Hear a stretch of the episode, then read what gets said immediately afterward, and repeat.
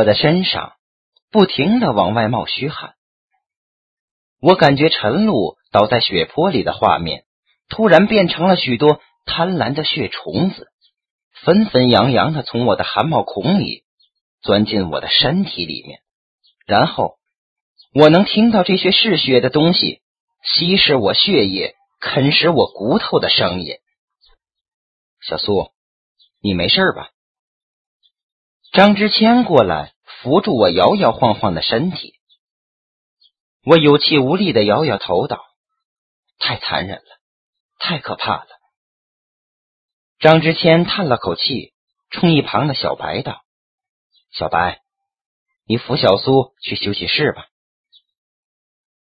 休息室里，我遇到了傅冲，他一个人窝在墙角的软皮沙发里，低垂着头。对我的进入视若罔闻，他的脸色苍白，头发凌乱，目光呆滞。很显然，他正处于极度悲痛的情绪当中，失去了最亲最爱的人，恐怕这是人世间最大的悲痛了吧？而这个悲痛却无情的裹卷着傅冲，他的状态让我心寒。我走过去，拍拍他的肩膀。但最终没有说出一个字。是我害了陈露。傅冲突然说道。我吃了一惊，道：“傅冲，你怎么会这么说？陈露的死与你无关。”不。傅冲摇着头。是我判断错误，所以才会让陈露送命的。那是一个圈套，凶手很高明。而且在那种情况下，谁会那样做？凶手在杀人之前，通常会设计一个神秘的陷阱，让受害者自投罗网，这样才会使他的杀人计划付诸实施。我们是受害者，没有分辨危险的能力。话是这么说，可问题是陈露死了。陈露死了，我们都很难过。你现在的状态。会让大家更难过。我决定趁此机会好好安慰他。陈露死了，这是一个无法挽回的结果。但问题是，除此之外，我们还有很多事情可以做，或者说可以补救。可以补救？你什么意思？我的意思是，陈露死了，但总不能就这么算了吧？凶手还在逍遥法外，而警察局里一筹莫展。难道我们就让这种状态持续下去吗？凶手就在我们眼皮底下，难道我们只能束手无策的看着他将我们身边的人一个一个杀害吗？他摇摇头，一脸迷惑的说：“我不明白你的意思。我的意思就是，我们不要太伤心了。”现在还不是我们伤心的时候，我们可以协助警察破案，抓住凶手，让陈露瞑目，让我们周围的人恢复安全。让陈露瞑目，傅冲喃喃的说道。看得出他已经被我说动了。我趁热打铁，很显然，这是一个组织严密、作案经验丰富的地下贩卖器官组织。他们有着绝密的组织，非同一般的反侦查手段，光天化日之下，在我们的眼皮底下频频得手，所以要想抓住他们不是轻而易举的。但问题是，他们的源头就在四号门诊楼里，只要在那里寻找突破，许多事情都好办了。我们对四号门诊楼再熟悉不过了，所以我们不能老考虑着它的复杂和危险。我们其实还有许多优势。你的意思是？傅冲抬起头，眼睛里闪过一丝光亮。我点点头道：“是的，我们应该协助警方一起侦破此案。协助警方？怎么个协助法？”我摇摇头道：“我还说不上来。不过我们可以同张之谦队长商量，他应该会同意的。”他点点头道：“你说的没错，我们应该与警方携手。我们不能让老 K 和陈露死的不明不白。我再次拍拍傅冲的肩道：“我估计张队长不会同意的，不过你放心，我会想办法说服他的。你的任务就是尽快恢复状态。如果你老是让情绪处于低谷，他肯定不会同意的。”行。傅冲点点头，他的眼神里恢复了些许活力，这让我倍感欣慰。当天晚上，我就打电话约好了张队长，我要与他好好谈谈。他还在办公室加班，所以他将谈话的地点定在了他的办公室。不行！当他听了我的决定后，立马语气坚定的否决了。不仅如此，让我意想不到的是，我的提议竟然把他惹怒了。太荒唐了！已经死了两个，你们还想怎么样？尽管我对遭到拒绝早有心理准备，可是态度之强硬，还是让我吃了一惊。怎么，你难道除了一口回绝，就再没考虑过别的？我急切的盯着他，希望他的态度能有些松动。考虑别的？我再考虑什么？哦，已经有两个人。光天化日之下死在四号门这楼里了，我还装作什么也没发生，继续让你们在里面探险寻找刺激，这有可能吗？我是公安局刑侦队的队长，我的背后还有几百万双赤坂市民的眼睛盯着，这些你考虑过吗？我对他的反问有些手足无措，支支吾吾的说：“是是的，我也知道，你们公安局也很为难。”尤其是你压力特别大，但你要相信我，我提出这样的要求绝对不是为了探险、寻找刺激什么的，是因为死的人都是你的同事。他冷不丁的打断我的话：“他们死了，你伤心，难道我们心里就好受吗？保护市民的安危是我们的责任。现在你们的生命都得不到保障了，我的心里会好受吗？”我理解你们的想法，但你听我解释一下好吗？不用解释了，完全出乎我的预料。他强硬的态度并没有丝毫的减弱，不过后面的话倒表明他至少冷静了下来。你的想法我也能理解，你们对四号门诊楼熟悉，你们具备一定的冒险精神，尤其是傅冲，他的觉察力和判断力。可能不亚于一个专业的刑侦人员，也或许，要是你们不一时疏忽的话，陈露的死会避免。但这种情况下，我们还会让你们去冒险吗？不可能的。不过你们放心，我们不会打击你们积极参与的热情。你们要想为他们的死尽一份力也可以，在调查过程中，我们会随时寻求你们的帮助。也希望你们能随叫随到，但有一点是不能讨价还价的，那就是你们绝不能再进入四号门诊楼的现场。而且今天局里已经同你们的规划局开过会了，这是市长亲自做出的批示，你们规划局长和你们科长都表过态了。我们科长是的，你们科长压力很大，在会上。他反复说：“陈露的死是他一手造成的，那样子谁见了心里都不是滋味。毕竟是快退休的人了，所以我希望你们也能站在他的角度考虑一下。”我没有与张之谦争论下去。走出警局的时候，我感觉原本混沌的头脑一下子变得更加混乱不堪了。从警察局回到医院的情景。我大都不记得了，眼前一直浮现着科长那副老泪纵横的面孔。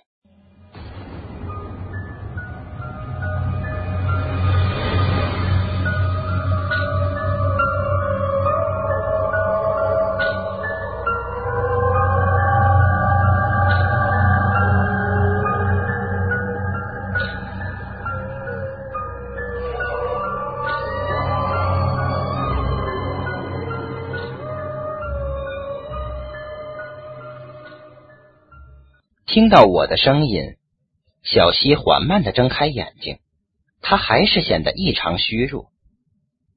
你去过警察局了？我点点头。陈露的验尸报告出来了吗？我又点点头。跟老 K 一个死法？我还是点点头。小西闭上眼睛，两颗豆大的泪珠从他的两侧眼角里滚落下来，接着便传来他小声的哭泣声。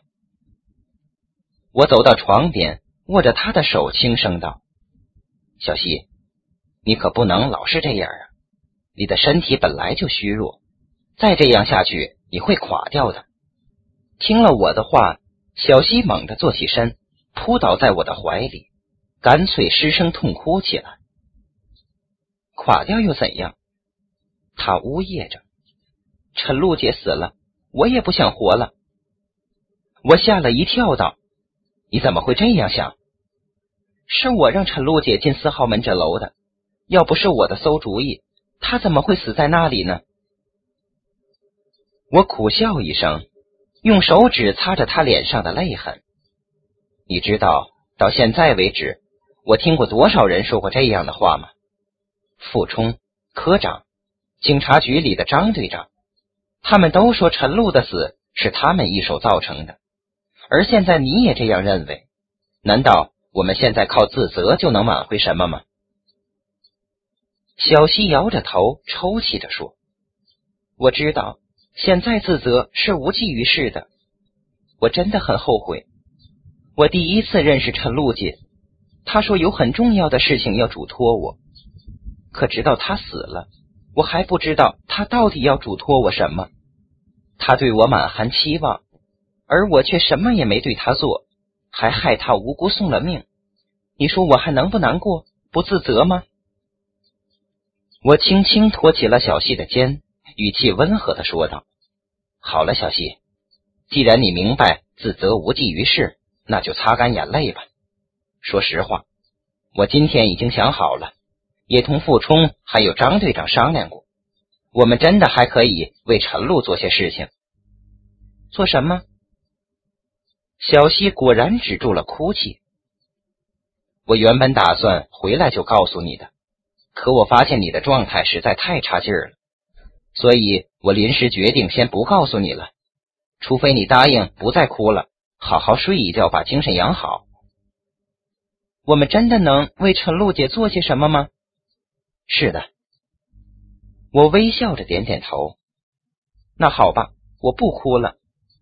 说着，他果然按我所说的躺下身子，钻进被窝里，闭上眼睛，然后又睁开道：“我这就开始养精神。”明天早晨，你可一定要告诉我呀！一定。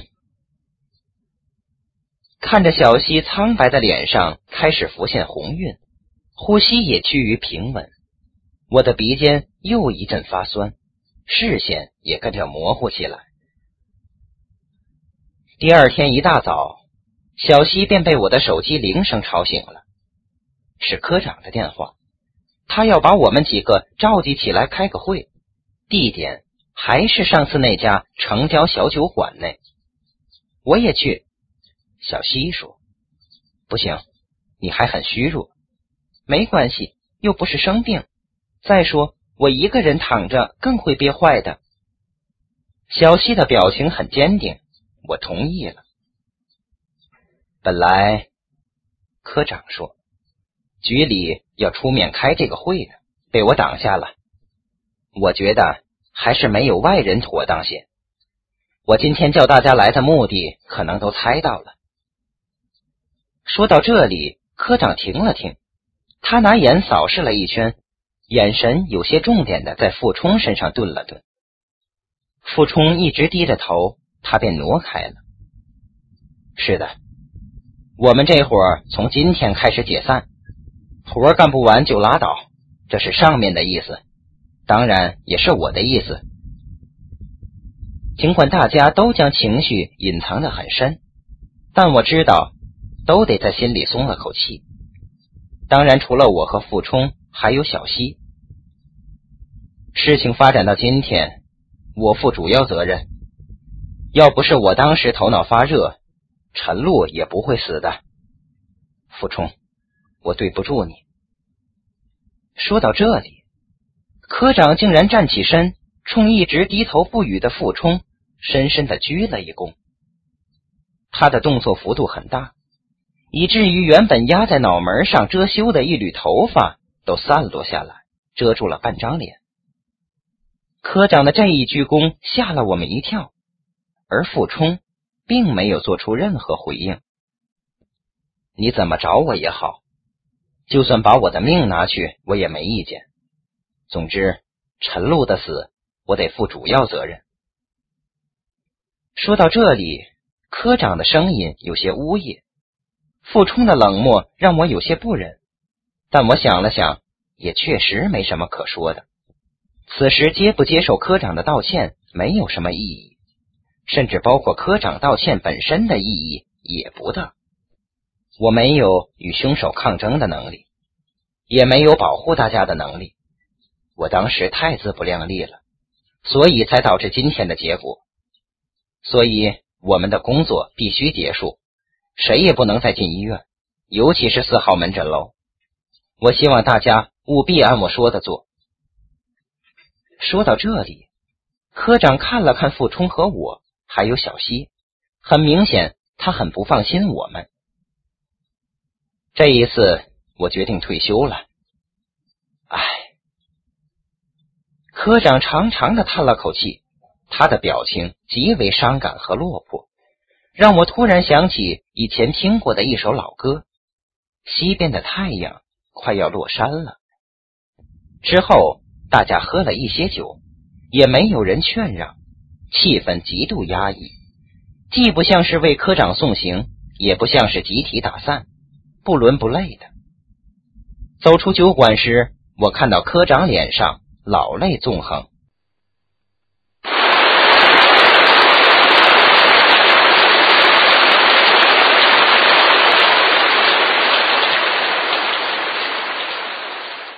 第二天下起了大雨，整个世界突然变得湿漉漉的，很没有气氛。我感觉这场雨简直就是给我们下的。在这场雨过后，城市里许多痕迹都会被冲刷干净了。然后雨过天晴后，城市即便不会为此而改头换面，但很多地方一定会变成新的了。比如被油烟笼罩的天空。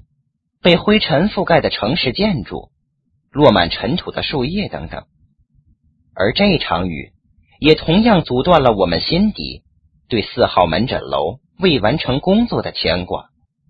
更重要的是，对陈露和老 K 的死所造成的悲伤。幸存者一定会心存余悸，所以即便曾经十分悲伤，但终究会被信用感所取代。而对于赤坂市的市民，无论是有聊的还是无聊的，有心的还是无心的，对于这件事的关注程度，在这场雨过后肯定会淡化许多。或许许多人早就期盼这阴郁的生活有些质的改变了，而这场雨恰好来充当这个转折点。当然，这里面不包括傅冲、小西和我。再就是科长，我和小西没有出门，而是一起窝在客厅的沙发里，看着从天空飞泻下来的雨线，反复冲刷着客厅的窗户，看着这些并不怎么清澈的液体，一点点的将布满灰尘的玻璃冲刷的干干净净。